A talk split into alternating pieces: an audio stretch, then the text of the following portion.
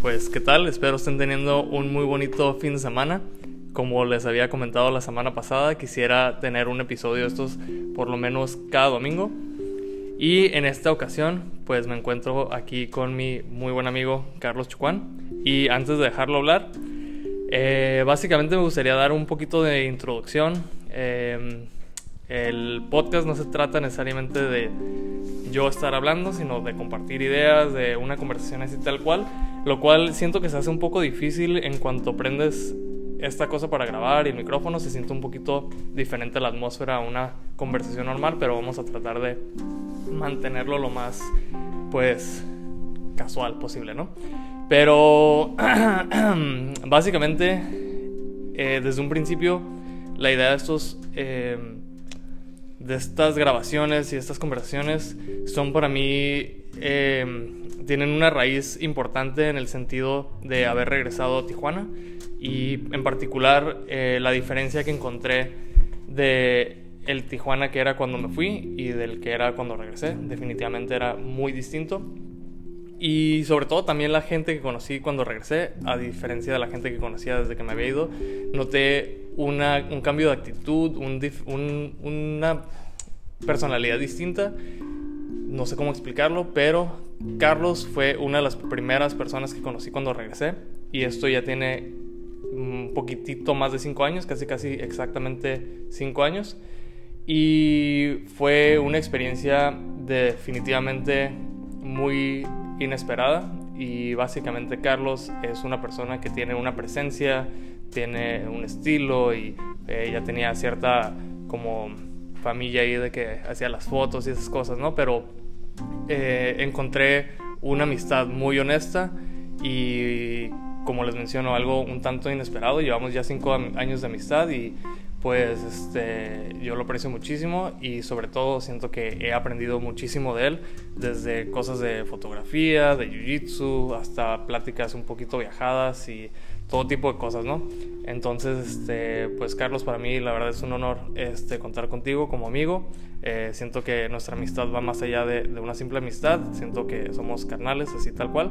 Y pues no sé, eh, no tengo ningún tema en particular del que quiera hablar, pero eh, pues ahí está la introducción. Muy bien. considero que esas, esas fechas de las cuales hablan también fueron algo especial para mí. Ah, recordando de, esos tiempos, ah, cuando trabajaba yo en la presa, tenía que viajar unos 45 minutos para poder llegar al trabajo ese. Eh, sigo siendo maestro todavía de educación física por las mañanas. Mi, mi, horario mejoró muchísimo aquellos días. Recuerdo trabajar desde las 7 de la mañana hasta las 7 de la noche. Eh, y ahorita ya, de 7 de la mañana a 1 de la tarde, ya para poder desenvolverme en, esa mi carrera, que es la licenciatura en educación física en deportes. Pero sí, esas fechas recuerdo muy poquito tiempo libre, el tiempo libre que tenía era para, para, pues, para crecer en conciencia con amigos y esas pláticas viajadas ahí salieron bastantes. Y, recuerdo ese día cuando fuimos a, a pasear a Boba el primer trip, algo mágico ahí en el, en el cañoncito es, en el arbolito ahí arriba, por ahí van a, a ver las fotos, a ver si las compartimos. Ah, ahí me platicaste por primera vez que tenías, ah, que compraste una cámara, ¿no? Que tenías tu Mark II, y ahí empezaron las primeras pláticas de fotografía. Dije, a ver qué trae este, a ver ¿A qué le mueve? No, y empezaste que mi 24 milímetros, que el 50, que me... Ah, un 50 es el que te trajiste, un 50, 1.4 que dijiste. Me lo... Es lo que logré rescatar, ¿no? Sí. Sí, de hecho, este, qué loco, ¿no? Porque cinco años se pasan definitivamente así de que de la nada. Y siento que un tema que tenemos como en particular como ahorita pues ya no, vivo, ya no vivo en playas, ya no nos vemos tan seguido y así como antes, pero siento que en particular ahora que no nos vemos tan seguido, cada que nos vemos siempre hablamos de crecimiento personal, este, y siento que el crecimiento siempre es un tema de conversación y no solamente como en cuestión profesional, en cuestión de pues a veces como de cuestiones mentales, de espiritualidad, de ejercicios, de, de, nutrición, o sea, como que siempre hay un, un, un, interés por, por ser mejor persona, mejor individuo, mejor lo que sea, ¿no? Mejor fotógrafo. Y pues siento que, que algo que a mí me interesa también rescatar de estas pláticas es, y en particular tú que estás en un punto muy específico, es que me interesa saber cómo es que la gente con la que me rodeo llega a vivir haciendo lo que les gusta. Entonces yo sé que ahorita pues regresaste a dar clases de educación física, tu profesión, que también obviamente es algo que te apasiona y que te gusta, pero yo sé que la fotografía y el video es como, como pues algo súper importante para ti que a lo mejor quisieras lograr poder hacer este, de manera como tu único trabajo, ¿no? Pero siento que vivimos en una sociedad que está como difícil tomar ese tipo de decisiones en las que, nos, en las que tienes que tomar un riesgo, ¿no? Tienes que tomar un, un, un salto al, al, al, pues no sé si esto me va a funcionar y tener un, trabajo fijo, sobre todo, pues, ¿cómo se le llaman las plazas? ¿O cómo lo de la plaza. Es algo súper, pues, un privilegio, ¿no? Por así decirlo. Entonces, que, ¿cómo ves la situación y cómo ves este, este momento en el que vivimos, en el que tan gente creativa, tantos fotógrafos, tantos videógrafos, y, estamos hablando de eso en particular, ¿no? Pero hay en todas las gamas de, de, expresión, por, lo mismo, por lo mismo que es tan accesible, ¿no? Entonces, ¿cómo se le hace para, para poder dar ese tipo de brincos a vivir una vida haciendo así 100% lo que te gusta? Bueno, es algo complicado por dónde, por dónde comenzar. Eh, como te decía, aquellos años, ¿no? Mencionábamos, tenía esa cámara, tenía una cámara ya, algo que podía hacer un trabajo para, pues para cobrar. Pero mi intención nunca fue como cobrar en sí. Mi intención fue buscar, perseguir como esa progresión, como ir, ir, ir, a, moviéndole a los ajustes y primero que nada saber la intención con lo que hacía y cuál, cuál, cuál era el resultado que perseguía. Eh, esa era siempre mi intención, seguir progresando y, buscando un resultado en sí. En el momento que, que comienzo a, a, lograrlo, digo, pues a la gente le comienza a gustar y me empieza a pedir como, ayúdame, quiero, quiero que me, que me hagas un comercial quiero que me tomes unas fotos de unos productos. Y, y, no me sentía seguro para cobrar, no sé cómo a cobrar algo que no sé si me, voy a, si me va a salir bien. Entonces quedábamos y nos veíamos, hacíamos el trabajo, quedaban encantados y llegó un momento en que eran tantas las personas que querían que, verse ayudadas por, por mis, tener mis servicios que dije, tengo que tener algo significativo también porque me estoy gastando el dinero que hago de profesor, me lo gasto en, en en herramientas carísimas, ¿no? Un hobby muy caro para, para dejarlo en hobby. Si quería trascender, definitivamente tenía que, tenía que obtener otros ingresos. Y así fue como me, animé a estar, a estar cobrando y obteniendo dinero, pero ese dinero no caía y ese trabajo no cae con mucha frecuencia si no eres un buen mercadólogo. Eh, hoy en día las redes sociales creo que nos pueden auxiliar mucho ver muchos tutoriales para encontrar esa progresión dentro de la fotografía, ver tantas cuentas de fotógrafos increíbles y de, de, dónde obtener tanta inspiración, de dónde ir buscando y ir afinando ese ojo y buscando esa, esa progresión en técnicas si, si así lo deseas, ¿no? Te sientas y estudias estudias aunque no vayas a la escuela, nos, convertimos, nos convertimos en autodidactas, en pragmáticos, todo, todo en base a práctica. Ah, y así, poco a poco, así ha ido y ha sido divertido el proceso de, de, llegar a, a, cobrar y bien cobrado. Ah, bueno, digo bien cobrado porque con la gente que uno se codea puede decir no bien cobrado, ojalá pueda cobrar un poquito más, ¿no? Pero primero que nada que el, el cliente esté súper satisfecho y sacarle, sacarle esa sonrisa al cliente cuando se le entrega el resultado. Eso es lo, lo que se busca, ¿no? Y pues un, yo no pido mucho más que vacaciones forever, ¿no? Estar llevando un estilo de, de vida que parezcan siempre vacaciones. Porque incluso ir a trabajar, ayer me tocó una boda no sé si, si, es cursi, pero a la hora de estar viendo como las bodas siempre hay momentos que, que, me, que, me, que me, quebran, ¿no? Eh, que, me hacen, que me hacen sacar las lágrimas. Me volteo y este, la gente va, me va a ver y va a decir, este pinche loco, porque está llorando, no? Pero siempre pasan, tienen, son muy emotivas. Entonces pienso que, soy muy, muy entregado, muy apasionado en eso, en, en buscar como una, una, narración para, para, la gente que está atrás del, del monitor, una narración uh, fotográfica, una narración visual, entregarme con esa narración. Y pues mucha gente no ve el, trabajo que yo hago de bodas, ni, ni, nada más ven lo que a mí me gusta hacer en fotografía, ¿no? que es fotografiar siluetas, fotografiar, siempre, casi nunca uh, los retratos. Uh, me gusta mucho el retrato, pero siempre en las siluetas tiendo como que hacer, pero ya me estoy saliendo del tema. No, pero bueno, en realidad no hay, ningún, no hay ninguna guía de, tema, pero en realidad tocaste algo que para mí es súper importante y que de hecho también quisiera aprovechar que lo tocaste para, hablar de ello.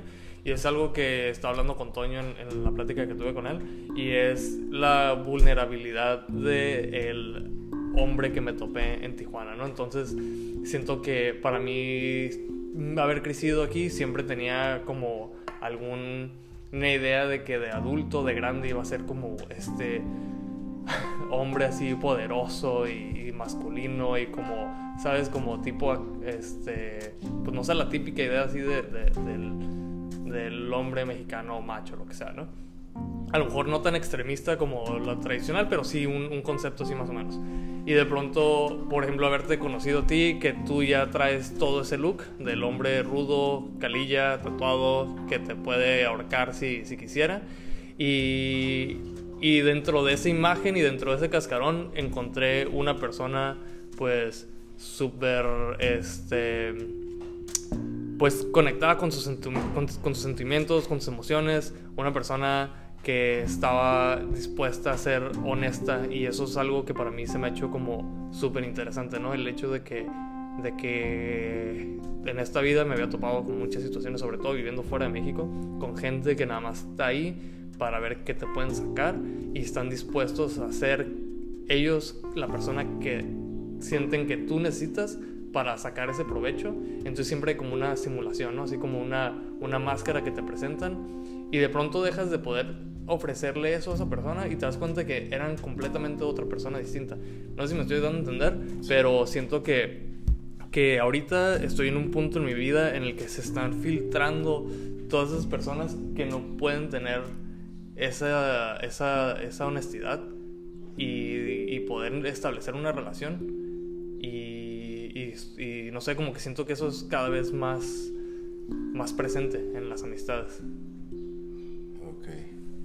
pienso que está que, que una verdad que no se cuestiona es el, el, cambio como una constante.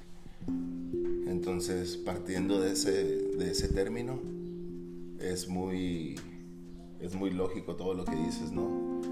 Ah, estamos cambiando, las amistades también cambian la forma de pensar, cosas suceden, hechos suceden y pues nos hace cambiar y ya dejamos de ser esas personas. Es algo, es parte yo creo del proceso de la vida. ¿Crees que también tenga algo que ver con ser artista o crees que eso es punto de aparte? El ser artista creo que pero tú te refieres a la parte sensible. Sí, como esa parte de poder como conectar y decir como que hoy, hoy, o sea, y si algo que en particular que como amigo tuyo he sentido en, en nuestra relación es que cuando uno está valiendo madres puede decir como que yo puedo decirte, eh, estoy valiendo madre, hazme el paro y viceversa, ¿no? Entonces como que siento que, que antes no, no, no, no querías mostrar fragilidad, querías mostrar como, como fuerza y así. Fíjate que eh, ah, okay, ese tema es algo interesante lo porque ah, como lo he tripeado, ¿no? Ah, como lo he venido dándole una interpretación de qué me pasó, ¿no? En el momento que, que me convierto en, en, en ese periodo, ¿no? Porque les, les voy a contar, ¿no? Les voy a contar a través de este medio. Ah, pedí un permiso en mi trabajo que venía desempeñando, que es la licenciatura de Educación Física en Deportes. Pedí un permiso por, por 10 meses. Al principio lo pedí por 6 y lo extendí. Para, para poder dedicarme nada más a, a esto de, de, de, las artes, vivir del arte. Ah, el momento que decido eso, me pongo a trabajar más, más horas de lo que estaba acostumbrado dentro de esta área. Eh, ¿qué, y, qué significa eso? Estar como eh, esperando momentos que para cualquier ojo de cualquier persona tal vez son momentos X, nada, nada, nada fuera, fuera de lo, del ordinario, nada extraordinario para, para las personas. Ah, estoy sensible todo el tiempo, sensibilizado, buscando esos momentos. En ese momento te vuelves bien vulnerable porque uno no se da cuenta que está haciendo, uno se vuelve muy, muy sensible a, la cuestión visual, a estar nada más mirando a ver qué, qué es lo que te mueve, con, una, con un pensamiento de, eh, en base a fotografía. Y en el momento que te sensibilizas de, tal manera, olvidas que te sensibilizas de otras, otras, otras, otras maneras. ¿Cuáles pueden ser estas? Uh, cuando, ves, cuando ves injusticias, cuando ves alguna injusticia, te, te, te, lastiman cosas que no te lastimaban, ¿no? Tú dices, ¿por qué? ¿Por qué me está lastimando algo que lo, simplemente lo podía ver? Y, y, y mi respuesta es por estar todo el día estimulando como tus, tus sentimientos, los estimulas de tal manera que, que eres vulnerable, vulnerable a un, un montón de cosas. Ah, yo doy clases en un grupo, me presento frente a un grupo de 40, 40 41 personas, de 35 a 40 y tantas, 43 personas. Llegas y presente ese grupo, sientes la, la, gente, la, la, energía, la comencé a sentir muy diferente. Uh, un choque, un, cho un choque de energía después de regresar a la escuela, uh, después de estar tanto tiempo sensibilizado, nada más estar buscando como encuadres y, y técnicas de, de, de, de, composición, exposición, colorométrico, de colores. Sí, esa palabra de colorometría, no de sé. De hecho, creo que la palabra que, que en, en, mi, a mi parecer y en mi sistema, que encasilla lo que estás hablando es la palabra empatía. O sea, como que siento que cuando empiezas a tener esa, esa sensación de ver a otra persona y sentir como que vivir por un instante su realidad y te conectas más con ellos, más como que, ay, güey, esa persona X situación, ¿no? Y ya te das cuenta como que, ah, ok, ¿no? O sea, como que a lo mejor esa persona está reaccionando hacia mí de esta forma por esta otra razón. O sea, como que empiezas a tener más sentidos o más herramientas para, para comprender las situaciones de otras personas y a tal vez no tomarte tan personal como si tienen una reacción hacia ti o una energía o lo que sea. ¿Sabes a lo que me refiero? Sí, más o menos estoy tratando de, de, de entender. Es que es algo complicado. ¿no? La, cuestión de, la, de, hablar sobre, sobre sentimiento, ¿no? Y, y cómo, cómo, va muy de la mano con todo, lo que todo es energía y, y ahí simplemente veo canales de energía fluyendo, ¿no?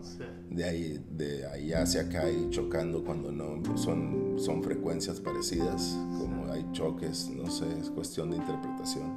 Y lo raro de eso es que nunca realmente sabemos si estamos en lo cierto porque todos hemos tenido esa vibra de alguien, así como que, oh, esa persona está enojada conmigo, ¿no? O algo así, y después resulta que tenía hambre, ¿no? O algo así que a veces nosotros nos tomamos de una manera personal, o lo tomamos como hacia nosotros. Pues ahorita simplemente cuando prendiste este, este, este dispositivo, yo podía sentir la energía. Sí, sí.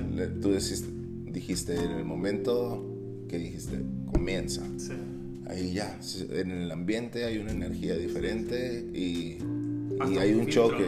¿no? sé, simplemente siento, siento que como mi vibración comienza como si se pudiera escuchar o como si se pudiera ver, estuviera cambiante. Si, ¿Recuerdas? Hay un video de, de, de, un plato como algo cóncavo, como con arena, y, y, lo tienen conectado como a una máquina. a una frecuencia y le suben la frecuencia y ese disco hace una figura, ¿no? Y en, en, en los extremos de ese, de ese disco, que hace una figura, si ese disco le sacas copia y le pones a un lado y lo pegas, la figura de entrada y la figura de salida hace match. Entonces yo pienso que por estar vibrando, por estar vivos y nuestro corazón estar latiendo, tenemos una, una, una vibración y tiene una frecuencia esa vibración y la podemos aumentar y la podemos reducir. Ah, entonces por sentido común esto a mí me hace pensar que uno va por la vida con una figura una figura. Hay personas que pueden ver el aura o ver un color alrededor de ti. Entonces vamos con una figura, con un color, eh, cosas que no podemos ver. La estación del radio es AM, FM y no la vemos y ahí está presente como miles de cosas que están presentes que no tenemos, no somos nosotros un dispositivo como, o tal vez lo somos y, no nos damos cuenta ¿no? que podemos podamos percibir algún día todas esas frecuencias. ¿no? Entonces, en el momento que llega alguien, anda vibrando en una frecuencia y tú traes otras, tratamos de empatizarla y hacer esa figura de tal manera que seamos como notas sonando en, el, en, el, en, el, en, un círculo, ¿no? Es decir, tal vez no es la misma, no es, no, no es la misma frecuencia, pero podemos empatarla, nos ajustamos. Nos ajustamos. Hay personas que simplemente no están dispuestas. No, no, no se ajustan. Oye, lo que dices, de hecho, o sea, como que siento que mucha gente puede reaccionar de no negativa, pero escéptica, ¿no? Como que las energías y la vibración. Pero, o sea, existe dentro de la naturaleza, ¿no? Las abejas pueden sentir frecuencias y por eso van a una flor o a otra y, ¿sabes? O sea, utilizan otras herramientas que nosotros no tenemos, unos sentidos que nosotros no tenemos.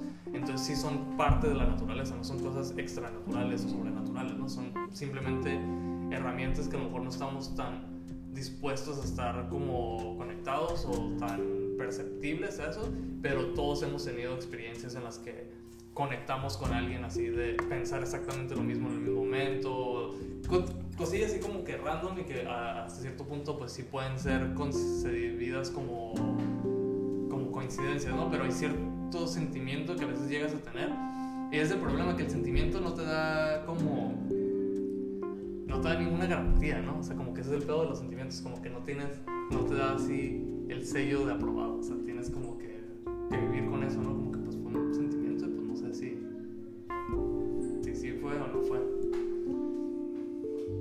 y luego la cuestión de demostrarlo, ¿no?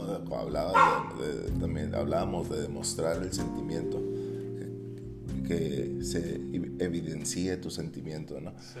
Eh, como fotógrafo es, es, es, es, muy normal, como en este caso en la, en la boda, estar en la, en la, cámara y estás expuesto, todo, todos están viendo, ¿no? Por dónde estás pasando, estás siempre en el, en el, en el, en el ojo.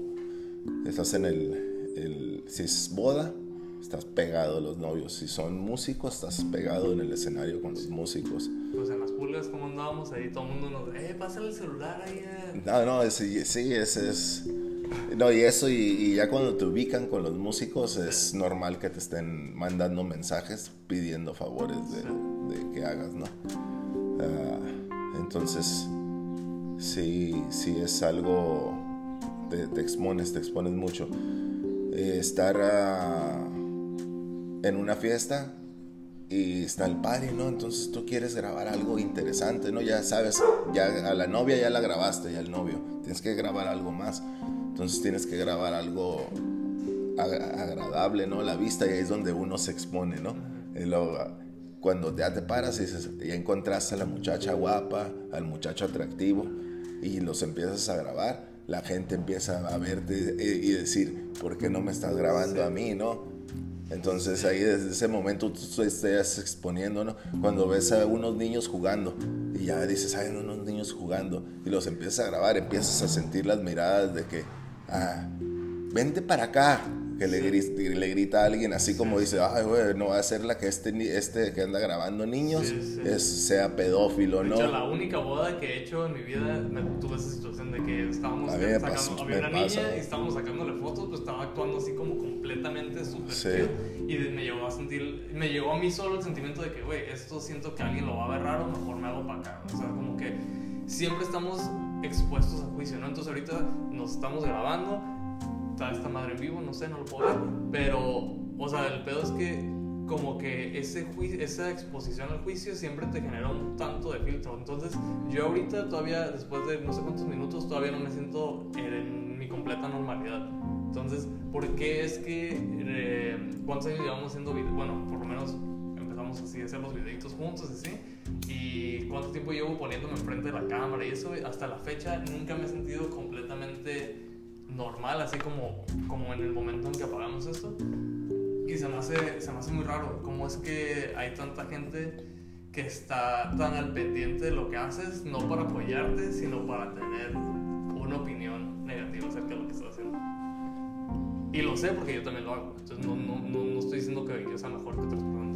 Cuanto veo algo que alguien está haciendo, alguien, sobre todo alguien que conoce, digo, ah, este güey está haciendo esto para llamar la atención. Y todos quedamos en lo mismo, güey. Entonces, no, entonces no, no puedo juzgar al que juzga, ¿no? Ahora sí, el, Sí, que, que, esté libre de culpa. Sí, que esté libre de culpa, que arroje la primera piedra o, que señale el que tenga las manos. El primero, antes de, de, señalar, asegúrate que tus manos estén limpias, queda muy bien ahí. Ah, pues mira, la verdad sé que vamos a seguir hablando y no quiero extender, o sea, no estoy seguro de que tanta audiencia hay en este momento dispuesta a escuchar más de 20 minutos y creo que ya nos pasamos de 20 minutos. Pero algo que sí me, me, interesa tener, si ya nos pasamos, vamos a cerrarlo en media hora, pero algo que me interesa es tu versión del éxito. ¿A qué le atribuyes tú al éxito y qué es lo que en tu vida sientes que te hace una persona exitosa? Porque yo dentro de mi, de mi libro de, de personalidades te tengo en ese papel. Entonces, ¿qué es lo que sientes que te, te lleva al éxito? Ok, vivir en la dicha. ¿Qué es vivir en la dicha? Uh, estar feliz con siempre darle, tener tu mejor interpretación sobre los hechos. Uno va por la vida, van sucediendo cosas alrededor de uno y siempre tener la mejor interpretación de las dos que puedas tener. Puedes tener una interpretación negativa, puedes tener una interpretación positiva. Eh, irse por la positiva eh, te hace vivir en la dicha. En el momento en que tienes una interpretación positiva sobre lo que está sucediendo, ya te hace estar feliz. Ah, por ser, ah, por tener una dualidad, tener dos corrientes de energía, lo que es amor y discordia, lo que es más, lo que es el menos, lo que es lo blanco, lo que es lo negro. Siempre tender por irte a, a lo positivo te va a hacer vivir en la dicha y eso es como la clave del, del éxito para mí. El otro día escuché la frase que dice que todo ya está escrito, ¿no? Entonces, pase lo que pase, ya está escrito. Entonces, si ya está escrito, qué mejor que tener una actitud así de que, ya seguir adelante, ¿no? Sin tener que cuestionar nada, sin tener que, que, que retrasar tus planes, ¿no? Es como que lo que, lo que pasó, pasó por algo y seguir avanzando, ¿no? Pero es muy fácil caer en la negatividad, o sea, somos, tenemos esta dualidad, es muy fácil, cualquier, un dolor te lo puede traer un pues, dolor de muela, una pérdida de un familiar, una ruptura, tú te levantas con una herida y es muy fácil quedarte tirado. Es muy fácil de también decir, como que vivir en la dicha, amor, puro amor, puro amor y paz. El que me esté viendo puede decir, ay, güey, qué pelada, ¿no? Pero entiende la otra parte. Yo también he vivido en, la oscuridad y, no es algo que no le quieres desear a nadie, ¿no? Pero siempre que veas, que, veas ese punto, desde allá abajo, donde esté refundido en la oscuridad, siempre que veas ese punto, si lo sigues, si lo sigues, ese, ese punto cada vez se va a hacer más grande hasta que salgas de ahí, pues ahí es donde queda importante tener las amistades, el, o sea, la familia, todo ese tipo de cosas que a veces tomamos desapercibido, creo que son las herramientas que nos pueden sacar de esas situaciones también. La nutrición, el ejercicio, todas las cosas que estamos hablando desde un principio son cosas que al final de todos esos, Todas esas pláticas que hemos tenido no son otra cosa más que cultivar conciencia y, conciencia en base a qué, a eso, a todo lo que nos mejore para estar viviendo en la dicha, ¿no? Carlos, pues muchas gracias, que esta no, sea no va a ser la última vez, por supuesto, y pues gracias por tu amistad. ¿Algo más? Todo bien, vivir en la dicha y vacaciones forever.